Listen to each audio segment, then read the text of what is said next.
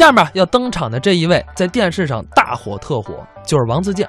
其实王自健咱们不用多说了啊，平时除了说相声，还有一个很重要的工作就是录脱口秀，上海台呀、北京台都有。下面咱们就来听一个片段，是王自健表演的《梦想》。前阵子周杰伦周董去澳洲巡回演出，出了一个非常尴尬的事情，随行李带了二十八根双节棍，然后被澳大利亚安检的人发现，认为是武器。周董百般解释说：“你们别瞎想，这个不是，这是不是武器？”然后周董一听啊，认为是武器啊，对，是武器，不然的话更尴尬，是吧？那其实我要是周董的话，我觉得澳大利亚人特别幼稚啊，他认为双节棍是武器，这个东西怎么能伤到人呢，是吧？我如果是周董，我当时就拿出两个双节棍，递给澳大利亚的安检人员，来拿着它打我。最后的结果肯定是澳大利亚安检人员把这个给他放回去，捂着自己的头。周先生，你小心一点。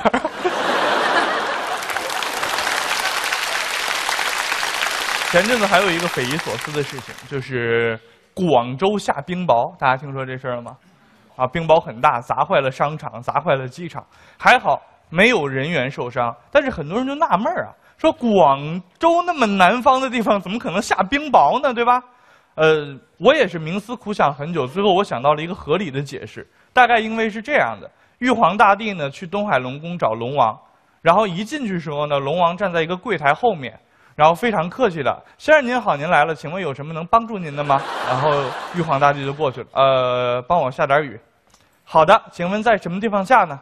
广东省。好的，广东省，请问广东省具体什么地方呢？呃，广州、深圳。好的，广州、深圳，请问要加冰吗？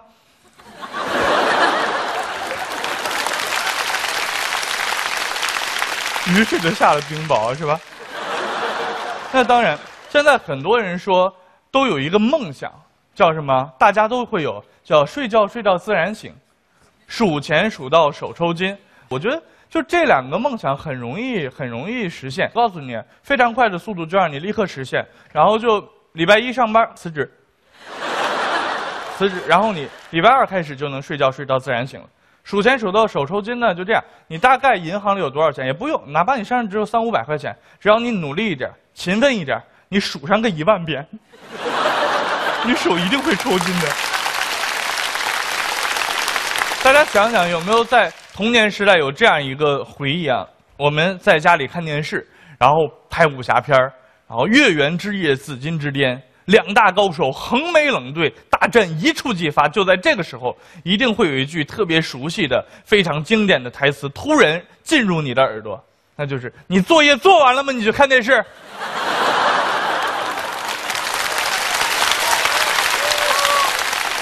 大家知道我我在北京说相声是吧？我有一个自己的相声班社，叫北京相声第二班。然后我们那儿有一个小伙子叫小丁，大概这么高吧，丁家恒，相声说的不错。而且这个孩子呢，从小就是沉迷于武侠世界。那天他跟我聊天，还跟我说：“建哥，你知道吗？我这辈子的梦想啊，就是当一个闯荡江湖的大侠，天天啊一身白衣，行侠仗义，居无定所，杀富济贫，这就是我的一个梦想。我天天这么憧憬。”然后我说：“小丁，你已经这么大的人了，你能不能不这么幼稚啊？你怎么还能有这样的理想呢？”这个时候，小丁哭了，他跟我说：“建哥。”每天出去一身白衣，行侠仗义，居无定所，浪迹天涯，这不应该是我们这种买不起房的人最好的归宿吗？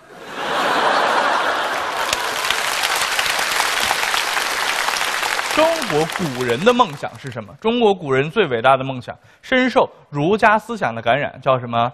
呃，修身、齐家、治国、平天下，是吧？中国古人，那中国现代人的梦想呢？分成两种：穷人的和富人的。穷人的梦想拥有一套属于自己的房子，富人的梦想再多买几套属于自己的房子，是吧？当然，我属于后者。那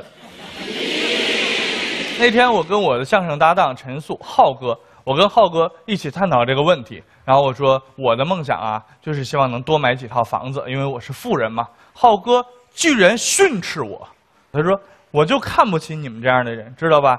你看很多人啊都希望通过自己的努力赚很多钱，当然这没有错。但赚钱之后当富人一定好吗？你希望自己获得富贵，但是你要知道富跟贵是不一样的。富人和贵人是有区别的。像富人，就比如说你吧，只是追求那点物质上面的满足，而贵人就不一样。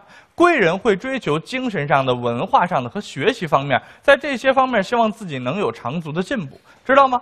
我说，那你能具体说说有什么不一样吗？那太好说了，像富人就像你这样想多买几套房子，像我这样的贵人呢，我就希望多买几套学区房。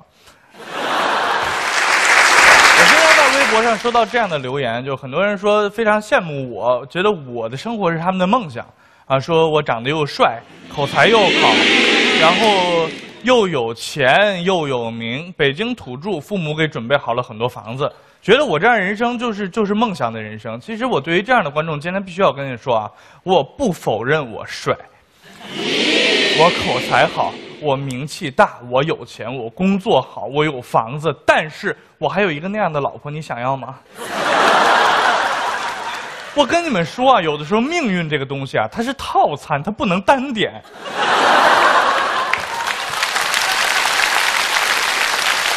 说到做明星，最近有很多明星越来越装了，你们觉得吗？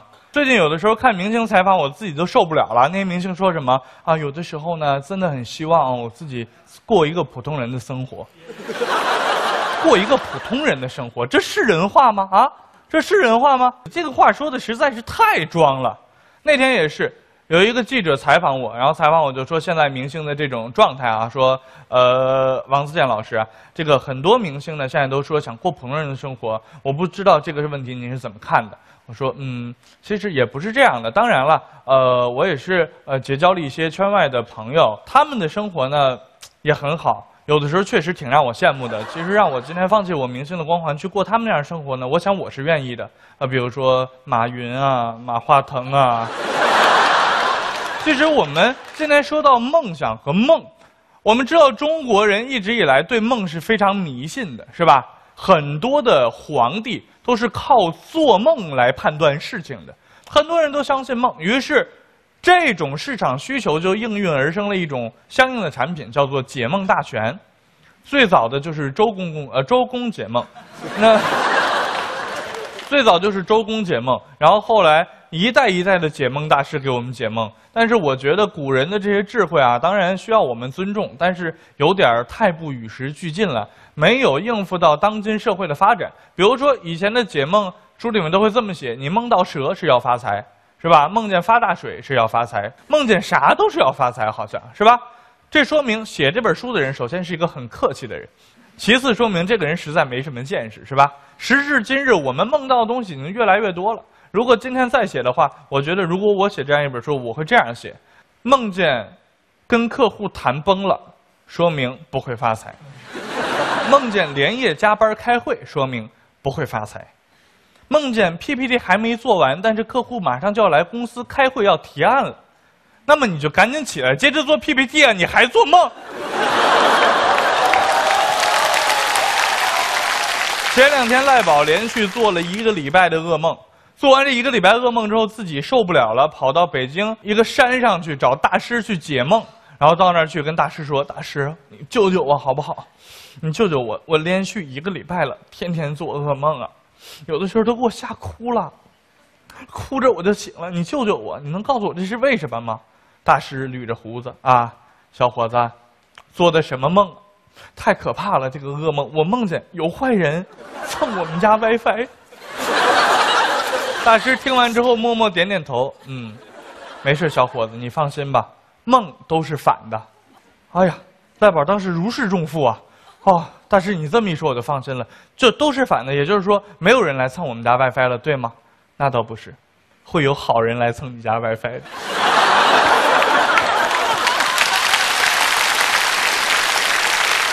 蛋蛋有一次也去找算命大师算命，然后他就跟算命大师说。我从小长到大，隔三差五就会梦见这种奇妙的梦，希望你能帮我解释一下什么意思啊？我就梦见自己变成了一个大侠，武艺高强，穿房越脊，经常跟恶势力做斗争，把坏人打得鼻青脸肿，倒地在身，见到我就望风鼠窜。大师，你说这是因为什么？大师看了看蛋蛋，呃，这位小伙子，你是不是因为经常被人打呀？经常被人欺负，经常被人打，你有没有还手能力？是不是这样？他呢想了想，哎呀，大师，太准了！大师，你是咋算出来的？大师，啊，是不是因为梦都是反的？梦到不一定都是反的。不过你这个情况嘛，看你这一身的伤，瞎子也能猜出来。